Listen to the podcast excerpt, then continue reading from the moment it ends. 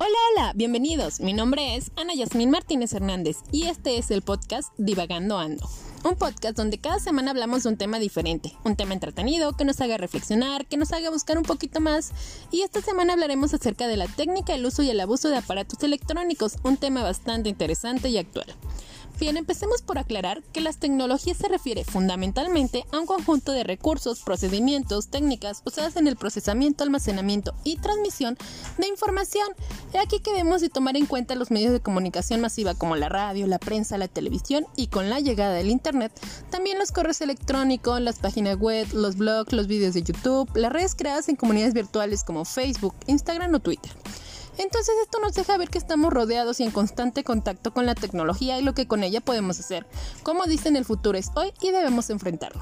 Hablando un poco desde el ámbito educativo, es innegable que si la tecnología es parte de la vida, lo lógico es que sea parte de la escuela también, pero no como un simple adorno, porque como dice Manrique, la incorporación de la TIC a la educación debe proponer nuevos ambientes cognitivos y redes de producción de conocimiento más que como meros instrumentos de intercambio de información.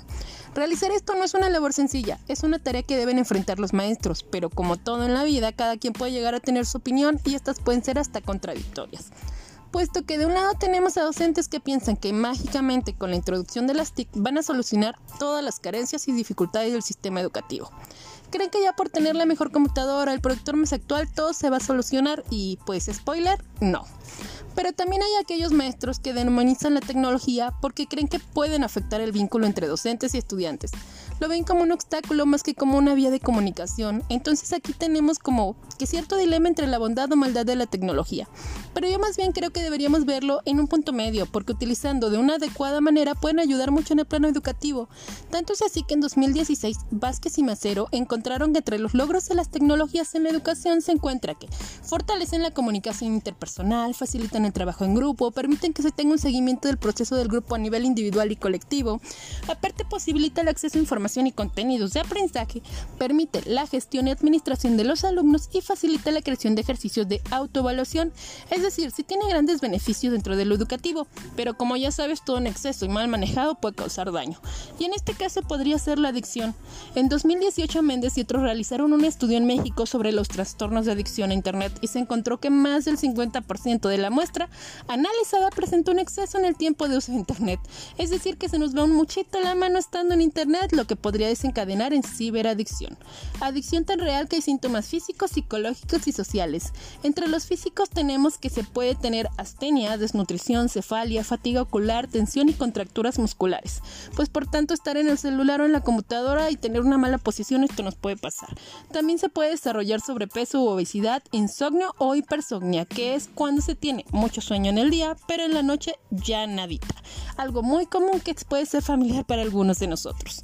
En cuanto a los síntomas psicológicos, se tiene que hay un empobrecimiento afectivo, ansiedad, inestabilidad emocional, depresión, inmadurez y hasta problemas de aprendizaje, algo especialmente que llama la atención de los docentes. Respecto a los síntomas sociales, la persona puede ser un poco más aislada, incumplir con sus obligaciones familiares, académicas y sociales. Se le pasa por estar en internet que tiene que entregar la tarea, que tiene que hacer esto con la familia o que tiene que ir a algún lugar. Y por lo tanto va a haber conflictos tanto en el ambiente familiar, académico y en el social.